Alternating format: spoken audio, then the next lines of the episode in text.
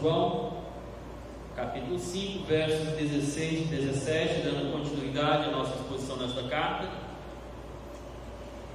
sendo esta a nossa antepenúltima mensagem. Tá? 1 João 5, 16 e 17 diz assim: Se alguém vir a seu irmão cometer pecado não para a morte, pedirá, e Deus lhe dará vida aos que não pecam para a morte.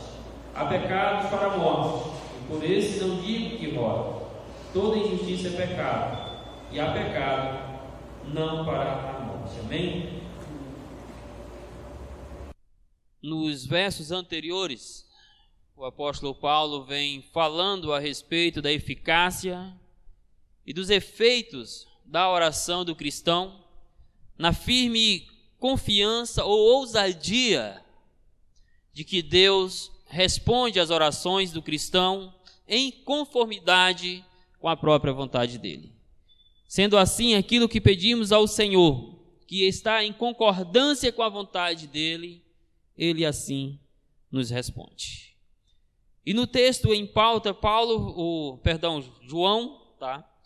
Vai dar um exemplo, ilustrar a partir de um exemplo como de fato Deus ouve e responde a oração do cristão de acordo com a própria vontade dele.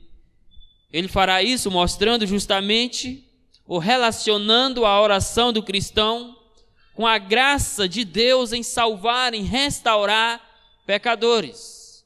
Nisto, há pecadores que vivem em seus delitos e pecados, mortos nos seus pecados, mas aos quais Deus demonstram a graça salvadora.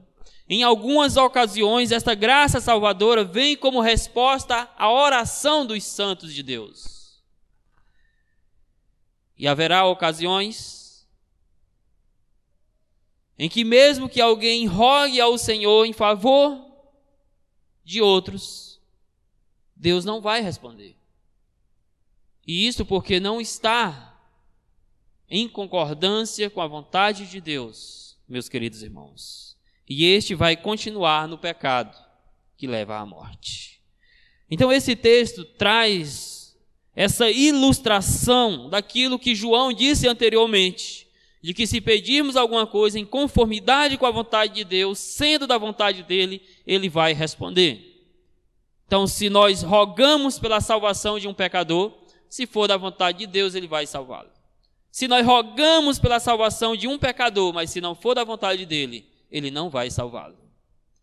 Tudo se resume de que Deus sempre faz a sua vontade para a glória dele e unicamente pela sua soberania, irmãos. Nós vamos então, antes de trazer aos irmãos o esboço deste texto, as lições principais desse texto, Vamos a uma breve explicação do próprio texto, fazendo o levantamento de algumas perguntas às quais queremos dar algumas possíveis respostas.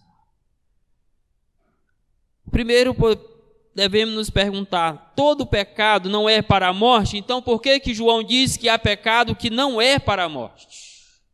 Se nós sabemos que desde o jardim do Éden, desde que o pecado entrou no mundo, as consequências foram mortais para toda a raça humana. A resposta, meus queridos, é sim. No sentido geral, todo pecado gera a morte.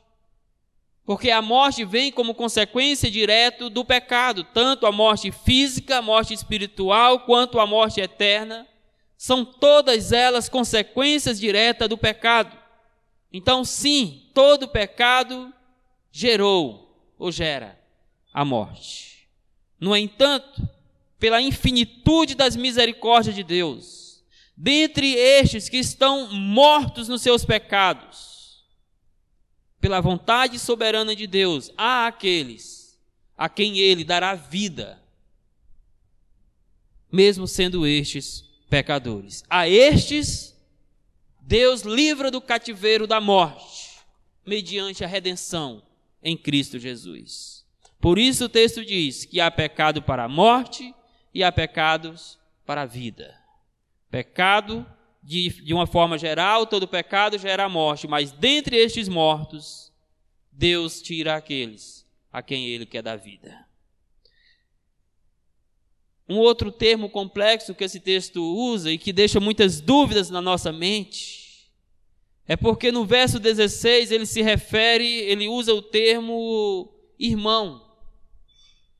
Se alguém viu o seu irmão cometer pecado, não para a morte. Nós devemos nos perguntar: este termo se refere de fato a pessoas regeneradas, salvas em Cristo Jesus, que experimentaram o novo nascimento, que foram nascidas de Deus, conforme vai dizer também mais à frente o verso 18?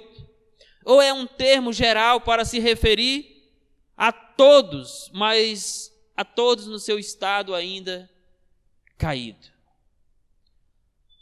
Há aqueles que defendem que o termo irmão aqui se refere a irmãos da igreja salvos, regenerados em Cristo Jesus, que cometeram deslize na vida cristã e que o João estaria então instruindo para orar pela restauração desses irmãos ao convívio da igreja local e à comunhão com Deus. E nisso, então, se alguém viu seu irmão cometer pecado, não para a morte, seria um crente verdadeiro que caiu em pecado, cometeu pecado. Mas esse pecado não é para a morte, no sentido de que não é para a sua destruição eterna.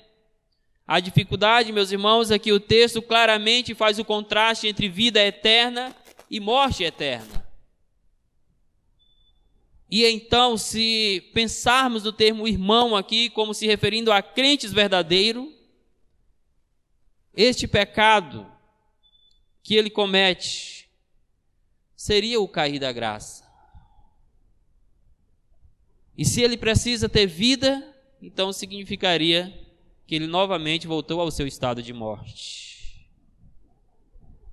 Essa é uma dificuldade de interpretar o texto irmão como se referindo a crentes verdadeiros que caíram em pecado, porque se ele caiu em pecado e precisa de vida de novo, então significaria que ele voltou para o seu estado de morte espiritual, visto que tão somente precisa de vida aqueles que estão mortos.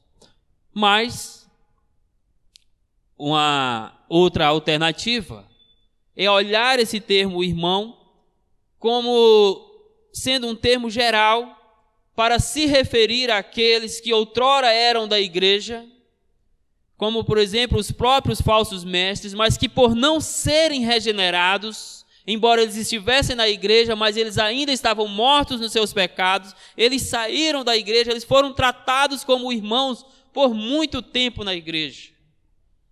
Até que eles saíram de dentro da igreja e voltaram para o mundo, que de fato era o seu lugar.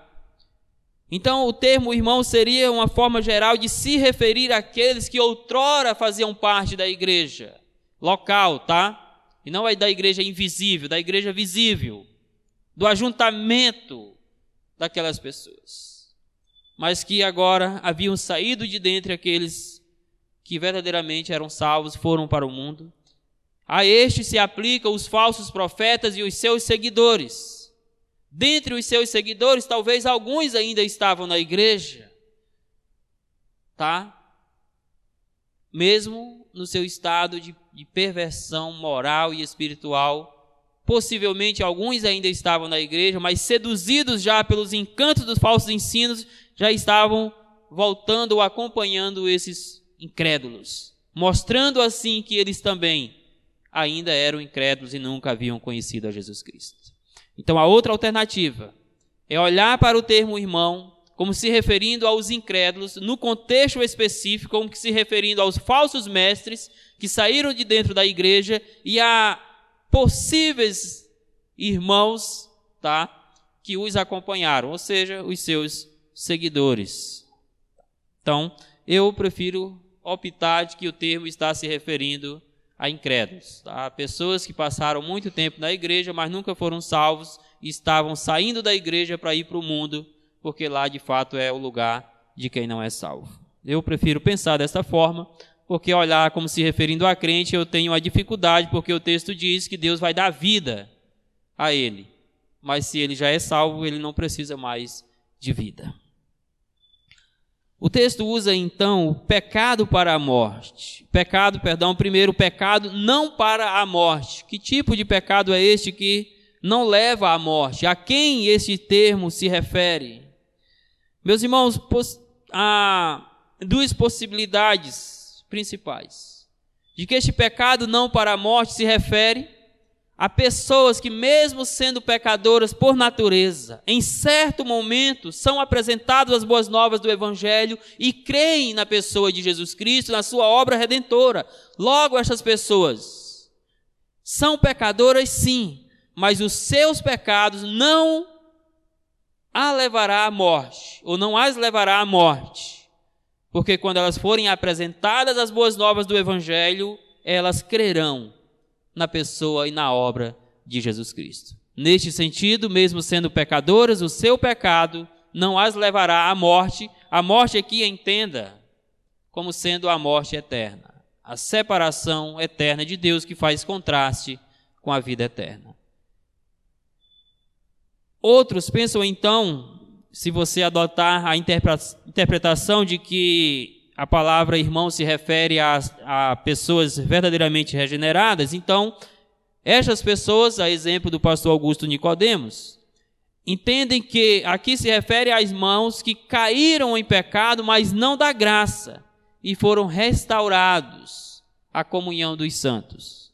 A dificuldade, como já falei, é porque o texto diz que vai, você vai orar por este, e Deus vai dar vida a ele. E se Deus vai dar vida, significa então de que ele teria caído do seu estado de vida, voltado para o seu estado de morto, e a igreja vai orar e Deus vai dar vida a ele novamente. E nós sabemos que só existe uma regeneração, apenas um único novo nascimento.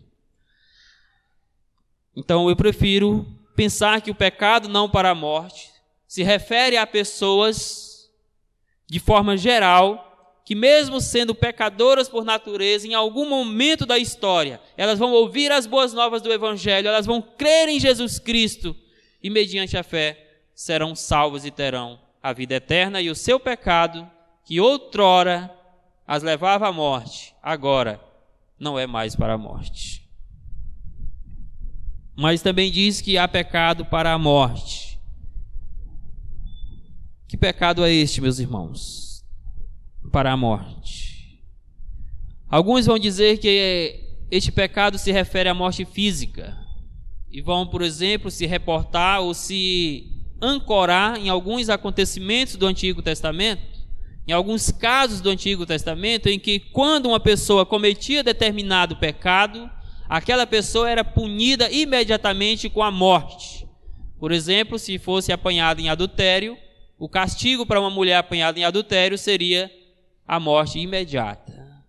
Então, alguns vão dizer que a morte aqui, esse pecado para a morte, é um pecado específico, a qual a pessoa cometeu e, como consequência, ela será punida fisicamente. É verdade, irmãos, que lá no Antigo Testamento nós temos esta prática, no entanto, no Antigo, no Novo Testamento, nós não vemos isso acontecendo. Então, dificilmente se refere a isto.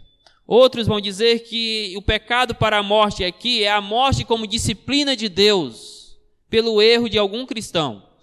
Vão pensar, por exemplo, no, no caso de Ananias e Safira, que tendo vendido as suas propriedades, mentiu acima de tudo para Deus, e por isso o Senhor subitamente os tirou a vida. Ou ainda o caso lá de, de 1 Coríntios, quando se refere à ceia do Senhor, e diz que alguns estão enfermos e outros já dormem, no sentido lá, outros já estão mortos, devido à sua indiferença com a ceia do Senhor. E como disciplina, Deus teria lhes tirado a vida. É fato que isso é possível, porque está registrado sim nas Escrituras, no caso de 1 Coríntios, que Deus exerce uma disciplina tão forte na vida de um cristão ao ponto de tirar-lhe a sua própria vida. No entanto, isto não se aplica ao contexto de 1 João e fica para nós a outra opção, de que o pecado para a morte significa a rejeição permanente do evangelho, tá? A rejeição permanente do evangelho. De forma geral, nós podemos aplicar isso a todos, a, a todos aqueles que rejeitam o Evangelho. Mas de forma específica, o texto estaria se referindo aos falsos profetas e os seus seguidores, que ainda que estiveram na igreja, ouviram as boas novas do Evangelho, ouviram sobre a obra de Cristo, sobre a encarnação de Jesus Cristo, sobre os propósitos da obra salvadora de Jesus, eles permanentemente rejeitaram essas boas novas. Eles fizeram aquilo que Paulo, quando escreve aos Romanos, diz que eles estavam fazendo, que mesmo tendo o conhecimento de Deus, eles estavam detendo a verdade de Deus pela injustiça do homem. Sendo assim, meus queridos irmãos, o pecado para a morte, no contexto de 1 João, se aplica aos falsos pregadores, aos falsos profetas que estavam na igreja, mas haviam saído da igreja, e também aos seus seguidores que estavam na igreja, mas que saíram para seguir aqueles falsos ensinos, que tinha como ponto principal a rejeição de Cristo como enviado de Deus para salvar o pecador. Por permanecerem, por perseverarem insistentemente e permanentemente nessa rejeição das boas novas, o seu pecado os levará à morte. Aqui no sentido da separação eterna de Deus. Logo, o pecado que leva à morte é a rejeição contínua do Senhor Jesus Cristo. Porque para estes não há esperança de salvação. Para estes não haverá vida eterna, porque eles sempre vão escolher viver no pecado ao se arrepender e crer em Jesus Cristo eles sempre vão escolher trocar a verdade de Deus pela injustiça do homem. A pergunta então que nos vem é: por que que João diz que por esses ou por esse digo que não rogue, que nem sequer ore por eles, irmãos? Por que que João está dizendo isso?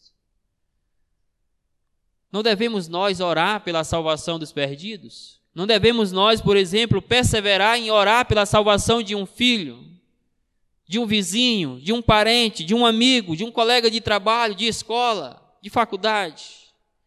Não devemos nós, como cristãos, ser perseverantes em orar pela salvação deles? Sim, devemos ser perseverantes. Primeiro temos que entender que João não está dando uma ordem, tá?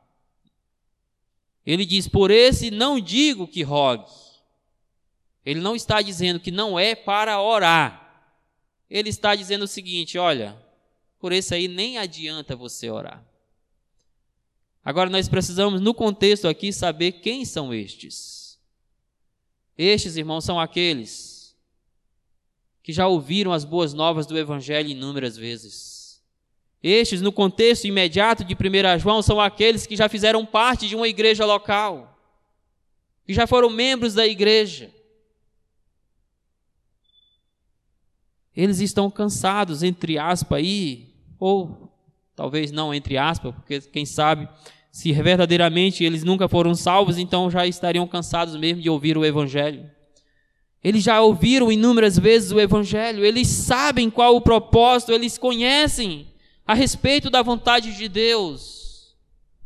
Mas eles decididamente, deliberadamente dizem que querem continuar vivendo no mundo.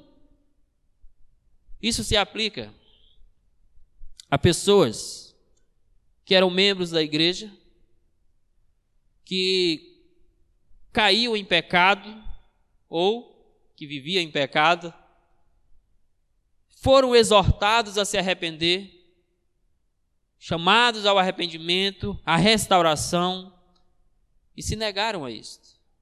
E a igreja teve que desligá-los da sua membresia local.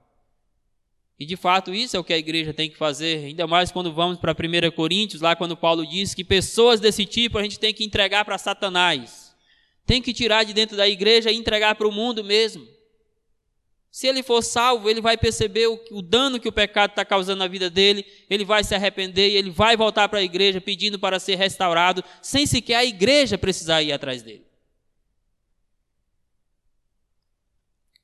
Mas quando a pessoa sai da igreja, porque nega-se a se arrepender dos seus pecados, a mudar de vida, ele já foi exortado pela igreja, ele ouviu o evangelho, mas ainda assim ele prefere ser desligado da igreja do que se arrepender.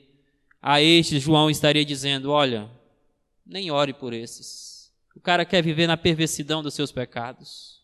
O cara quer continuar vivendo no pecado que leva à morte. Ele já ouviu o evangelho, ele já foi exortado, então não perca seu tempo com ele.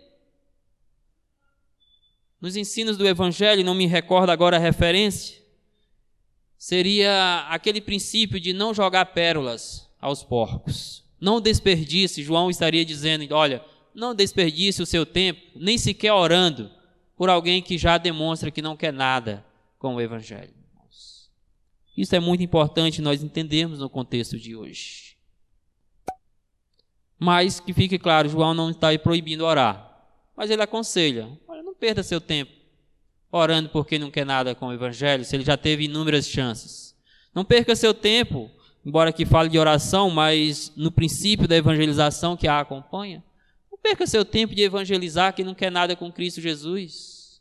Você está lançando pérolas aos porcos, porque eles preferem ficar no pecado do que vir a Jesus Cristo. É por isso que João diz que não adianta ou que você não deve perder o seu tempo orando por eles, de certo sentido. Porque estes estão caminhando para o pecado que leva à morte, que é a rejeição contínua de Cristo. Então, se você já evangelizou, se você já orou e a pessoa continuamente rejeita a mensagem que você leva, rejeita Jesus Cristo, então dê um tempo. Dê um tempo. Então, esta é uma, a explicação geral do texto. Tá? O texto estaria, então, ao nosso ver, dizendo que nós precisamos orar, sim, pela salvação dos incrédulos, pela salvação do perdido, devemos orar, devemos evangelizá-los, porque dentre estes há aqueles a quem Deus vai dar vida em resposta às nossas orações. No entanto, precisamos ter o discernimento de saber qual o momento que nós precisamos parar de perder tempo com certas pessoas, porque elas estão vivendo no pecado que leva à morte. Dito isto, então, o propósito nosso nesta noite, a partir desse texto, é argumentar o seguinte: o cristão deve interceder pela conversão e restauração do pecador, que se encontra no estado de morte por causa dos seus pecados e destinado à condenação eterna. Irmãos, nós não sabemos quem são aqueles a quem Deus há de salvar. Nós não sabemos quem vai crer e quem não vai crer nas boas novas do Evangelho. Por isso o cristão ele deve interceder pela conversão, pela restauração de todo pecador que se encontra no estado de morte espiritual e destinado à condenação eterna do fogo do inferno. Porque em resposta, Deus vai salvar aqueles a quem ele quer e vai deixar continuar na morte aqueles que rejeitam o evangelho. Vamos então olhar algumas lições nesse texto, pensando nesta ideia de que o crente deve interceder pela conversão do pecador que se encontra no estado de morte e destinado à condenação eterna. E o texto vai trazer algumas lições para nós. A primeira lição que percebemos aqui é que a toda a raça humana está espiritualmente morta por causa dos seus pecados e necessitada da vida que há em Jesus Cristo. Dentro do nosso olhar para esse texto, todos necessitam da salvação que vem de Jesus Cristo. Porque tanto aquele que, que peca não para a morte, e esse se aplicaria àqueles que um dia vão ouvir o Evangelho e vão crer em Jesus Cristo ou já fizeram isto, Deus dará vida. Então, se Deus dá vida, eles também estão mortos. E também aqueles que o texto diz que por estes não se deva orar ou não digo que rogues, que são aqueles que estão vivendo no pecado que leva à morte, na rejeição contínua de Cristo, eles estão mortos também. Então, pela lógica, toda a raça humana está morta nos seus pecados e carece da vida espiritual que só Cristo pode dar. Por isso diz o texto: se alguém viu seu irmão cometer pecado não para a morte, Deus lhe dará vida. Rogue e Deus lhe dará vida. E depois diz que há pecados que é para a morte.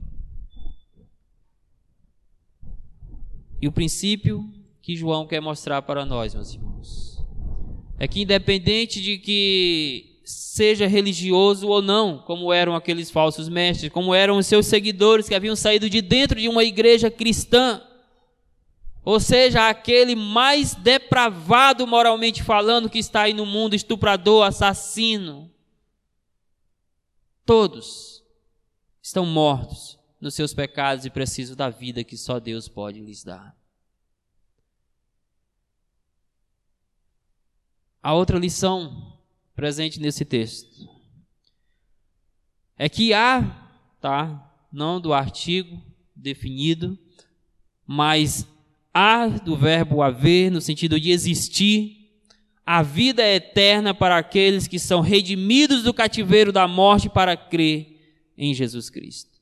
Por isso o texto diz que Deus dá vida para aqueles que não pecam para a morte. Que Deus dá vida para aqueles que, ao serem apresentados as boas novas do Evangelho, reconhecem a sua natureza pecaminosa, o seu estado de mortidão espiritual e percebem que somente em Cristo há vida espiritual para eles e creem no Senhor Jesus Cristo como Salvador das suas vidas. É claro, meus queridos irmãos, que nós sabemos que este crer depende do agir do próprio Deus na vida de um pecador. Depende de que Deus, pela ação do Espírito Santo, convença do seu estado de pecado que Deus o convença do pecado, da justiça e do juízo. Ou seja, que Deus o convença de que ele é pecador, de que o pecado trouxe morte espiritual ao seu coração e de que o pecado o está conduzindo à morte como separação eterna de Deus. Ele tem que ser convencido da sua natureza pecaminosa ao ser apresentado ao evangelho de Jesus Cristo. Ele tem que ser convencido da justiça de Cristo Jesus aplicada ao seu coração. De que Deus é justo, de que por ser justo Deus não vai inocentar nenhum pecador que insistentemente rejeita a Cristo como seu Salvador. Então ele tem que ser convencido de que Deus é justo e que a justiça de Deus precisa ser satisfeita, quer seja na sua salvação, quer seja na sua condenação. E Deus também os convence, meus queridos, do juízo que está sobre eles. Então perceba que a vida está em Deus, por isso que o texto diz que é Deus quem dá vida ao pecador. Não é ele que ganha vida, não é ele que, com seus méritos, com as suas ações, conquista a vida. É Deus que a dá como dádiva dele para aqueles pecadores com os quais ele quer usar de misericórdia com aqueles pecadores com os quais ele quer tirar do caminho da morte e conduzi-los ao caminho da vida eterna. É Deus quem redime o pecador do cativeiro do pecado. É Deus quem o chama a crer no seu filho, para que ele finalmente experimente a dádiva da vida eterna. Caso contrário, meus queridos, estes pecadores continuariam a andar no caminho que leva à morte, continuariam a viver no pecado que leva à morte, que é a rejeição continuada de Jesus Cristo em sua vida. Então, há vida eterna para aqueles que são redimidos do cativeiro do pecado para crer em Cristo. Uma terceira lição aqui é que há morte, morte eterna para aqueles que perseveram em rejeitar a Cristo para viver na prática dos seus pecados. Existe vida eterna para uns, mas existe morte eterna para aqueles que perseverantemente rejeitam a Jesus e preferem continuar na prática da injustiça. Como o texto vai dizer mais à frente, toda injustiça é pecado. E eles preferem viver nessa injustiça, satisfazendo os desejos do seu coração, saboreando aquilo que está lhes matando. É por estes que João diz: por esse não digo que rogue.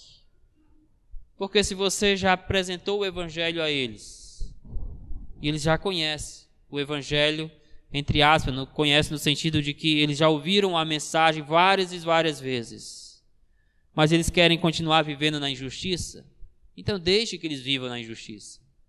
Não perca nem o seu tempo orando por eles. Deixe eles caminharem o caminho da morte, porque a morte é o destino final para aqueles que não querem saber de Jesus, irmãos. É claro que pode haver ocasiões em que nós vamos fazer isto, e lá na frente pode ser que Deus salve aquele pecador. Por isso que nós temos que ter o discernimento de quando é o momento de dizer: olha, com todo o amor do mundo, eu oro por você, eu evangelizo você, mas eu não vou mais perder o meu tempo contigo, porque você não quer nada com Deus. E eu estou deixando de orar por outras pessoas, de evangelizar talvez outras pessoas que estão interessadas nas boas novas do Evangelho, para estar aqui com você. Meus irmãos, nós temos que ter isto em mente, de que haverá pessoas que mesmo que nós oremos por elas, mesmo que nós a evangelizemos, elas vão escolher sempre viver nos seus pecados. E farão isto, porque o destino delas é a morte eterna. É a separação de Deus. Por isso diz o texto: há pecado para a morte, e por isso não por esse não digo que rogue. Toda injustiça é pecado. Esta é a outra lição que nós podemos perceber nesse texto, que é um contraste nítido com aqueles que terão a vida eterna. A rejeição insistente de Jesus Cristo para viver na prática do pecado, para viver no saciamento do seu coração pecaminoso, vai levá-lo diretamente à morte eterna, à condenação no inferno. A quarta e última lição que percebemos nesse texto é que todo tipo de pecado é igualmente destruidor e ofensivo a Deus. Por isso que inicialmente eu disse que de fato a consequência do pecado é a morte e, no certo sentido, todo pecado leva a morte, porque todo pecado é destruidor, todo pecado é ofensivo a Deus, todo pecado, meus queridos, é uma ruína para o coração humano. Essa é uma outra lição. Todo pecado é igualmente destruidor e ofensivo a Deus. Mas na soberana graça de Deus, livremente ele decide usar de misericórdia com aqueles que ele vai salvar. E ele remove a destruição do pecado de sobre estes, por causa do sacrifício redentor de Jesus. Mas outros continuarão a caminhar nas ofensas dos seus pecados a Deus, continuarão a ofender a majestade, a santidade de Deus, e como consequência direta dos seus pecados, experimentarão a morte eterna. Por isso o verso 17 diz que toda injustiça é pecado. Ou seja, todo ato que vai em oposição à justiça de Deus, em oposição àquilo que é justo, aquilo que é reto, aquilo que é santo, é pecado. E por ser pecado, esta pessoa vai beber as consequências do seu pecado, das suas injustiças. Mas dentro desse mesmo verso, João traz também uma mensagem de esperança para aqueles que pecam não para a morte, ou seja, para aqueles que já creram em Jesus, ou talvez ainda vão crer em Jesus Cristo, Novamente ele enfatiza: e há pecado que não é para a morte. Ele está agora como que finalizando aqui o seu argumento, dizendo o seguinte: olha, trazendo uma, um parecer geral aqui, ele estaria dizendo o seguinte: olha, há pecadores com o coração obstinado, mas que pela graça de Deus um dia serão quebrantados, ou foram, já foram quebrantados e creram em Jesus Cristo. A estes, eu digo, eles foram libertos da consequência principal da morte, que é a separação eterna de Deus.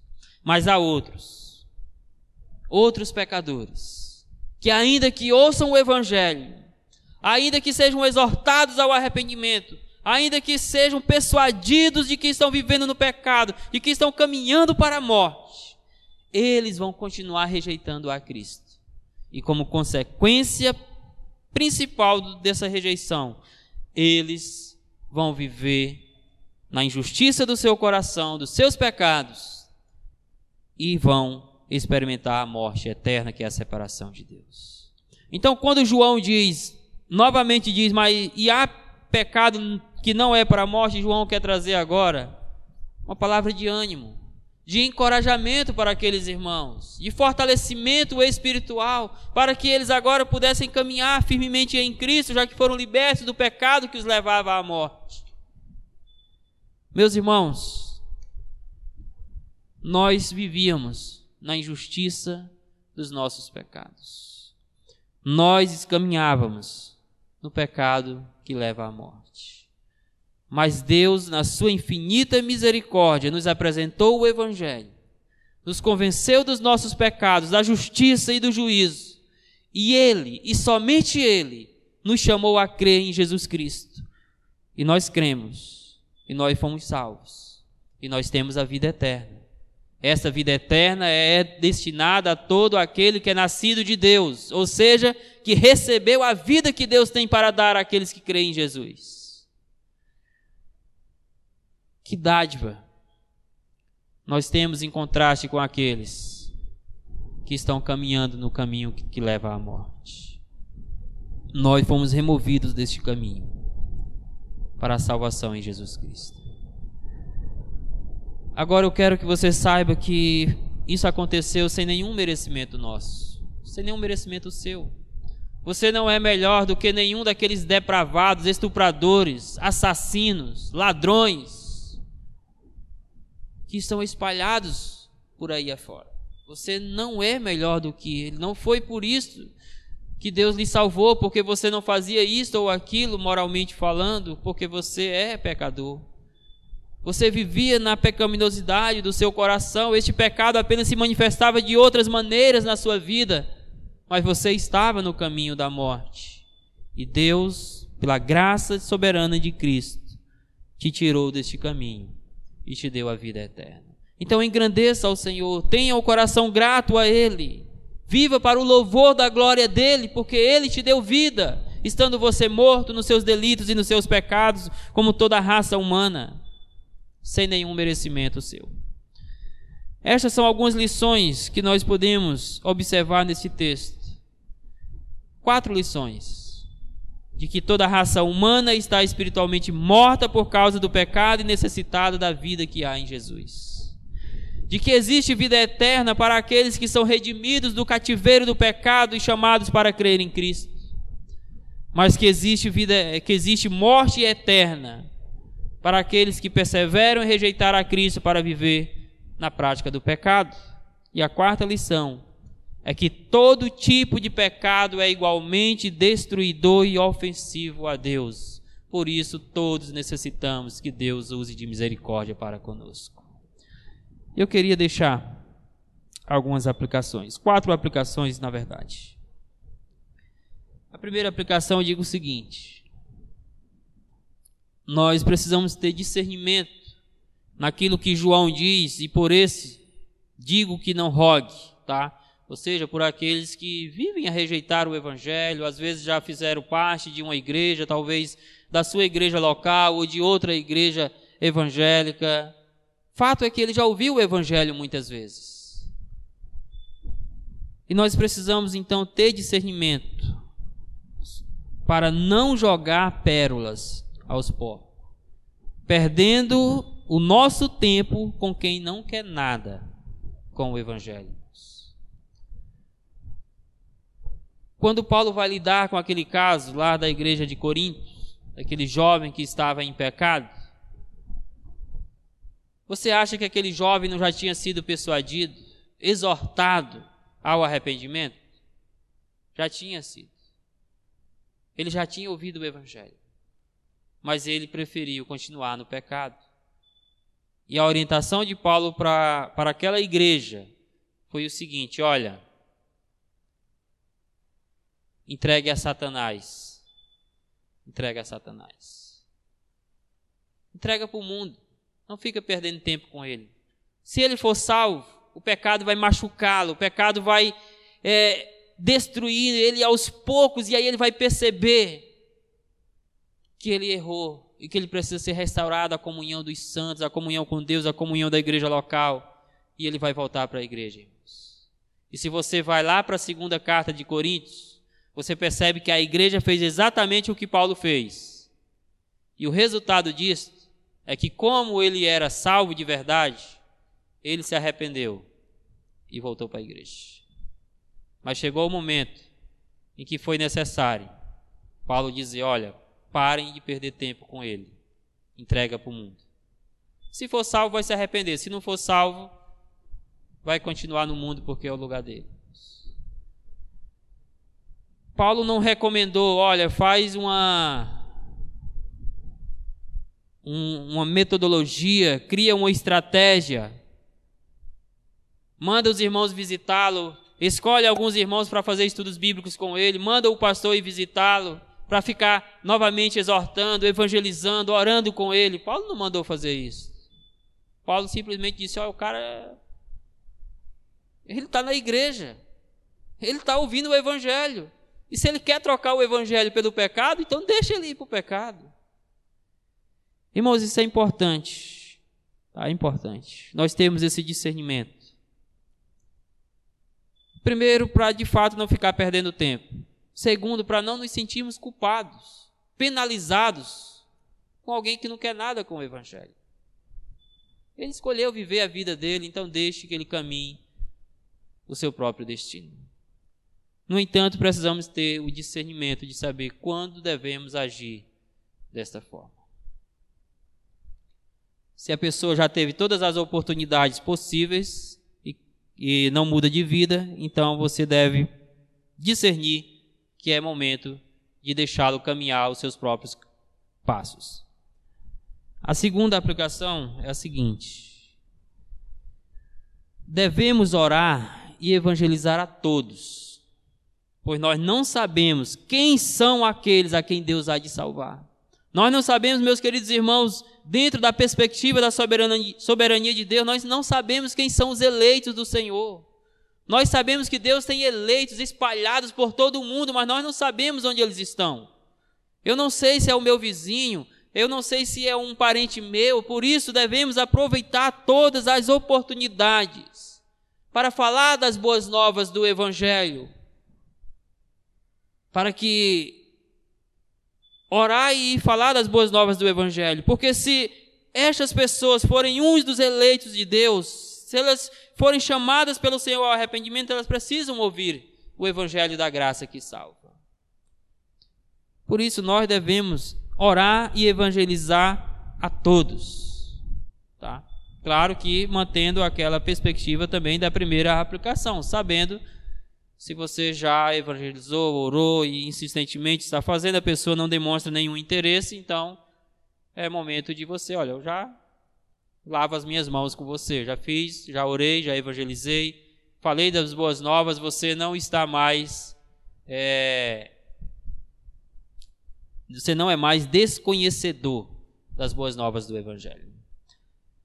Então, vamos orar e evangelizar a todos, porque não, nós não sabemos quem são aqueles a quem Deus vai salvar. Nós não sabemos quem são aqueles que estão vivendo esse pecado para a morte ou para a vida. Terceira aplicação, irmãos. Embora não seja possível ao verdadeiro convertido cometer o pecado para a morte, pois isso significaria cair da graça, significaria perder a salvação. Isso não é possível ao verdadeiro crente. Então, mesmo isso não sendo possível, cabe a nós ser vigilantes para não manchar a nossa santidade e ferir a nossa comunhão com Deus. Aquele que é salvo é salvo para sempre, ele não vai perder a sua salvação, ele não vai voltar ao seu estado de morte espiritual. E esta é a minha dificuldade de entender o termo irmão do verso 16 como se referindo a salvos. Porque o prosseguimento do verso diz que se ele cair, é, se ele estiver vivendo desse pecado, vai orar e Deus vai dar vida. Então, temos que pensar que ali se aplica a um incrédulo ainda, embora seja um incrédulo religioso, que possa estar talvez até como membro da igreja, não sabemos. Mas o fato aqui quer dizer o seguinte: é impossível ao crente perder a sua salvação, cair do estado de graça. Mas, mesmo que isso não seja possível de acontecer, nós precisamos ser vigilantes, precisamos orar, Precisamos estar em alertas com a nossa santidade, com a nossa comunhão com Deus. O pecado, irmãos, ele não pode mais nos separar de Deus, mas ele pode ferir a nossa comunhão com Ele. Ele pode manchar a nossa santidade, ele pode nos levar a escandalizar o Evangelho. Por isso, vamos ter muito cuidado com o pecado, ser vigilantes, sempre atentos e constantes, para que o pecado não venha nos ludibriar. Quarta e última aplicação meus queridos, nós precisamos agir com compaixão e graça com irmãos que caem em pecado, mas que estão abertos à exortação, ao arrependimento e à restauração. O pecado é enganador, nosso próprio coração é enganoso. Então vai haver situações em que verdadeiros irmãos, sinceros, vão cometer pecados e nós precisamos trabalhar na sua, na sua restauração. Antes de acusar o dedo, antes de querer ser melhor do que ele, nós vamos precisar orar por ele. Nós vamos precisar buscar a sua restauração, exortando-o ao arrependimento e à restauração da comunhão dos santos. É claro que isso tudo exige discernimento da parte da igreja. Discernimento. Porque o próprio Paulo, em certa ocasião, diz: entrega para Satanás. Mas Paulo está dizendo aquilo com alguém que não queria se arrepender, que foi exortado, mas permaneceu de coração duro. Então, quando algum irmão, irmã nossa em Cristo Jesus cair no pecado, vamos ser misericordiosos, vamos ser compassivos e vamos chamá-los, exortá-los ao arrependimento dos seus pecados, ao abandono do pecado, como fez Natan, por exemplo, com o rei Davi para que ele confesse os seus pecados, para que ele abandone os seus pecados, como fez Davi, e seja restaurado a comunhão com Deus, a comunhão com a igreja local. Mas se esta pessoa não está aberta ao arrependimento, se essa pessoa não está aberta a reconhecer que está em pecado, se ela não está aberta a abandonar os seus pecados, então entrega para o mundo, porque lá é o lugar de pessoas que não querem saber das boas novas do Evangelho. Que Deus nos abençoe em nome de Jesus Cristo. E aí, espero que você tenha gostado desse vídeo que você acabou de assistir. Não se esqueça de dar seu joinha, seu like, compartilhar esse vídeo e se inscrever no nosso canal e ativar o sininho.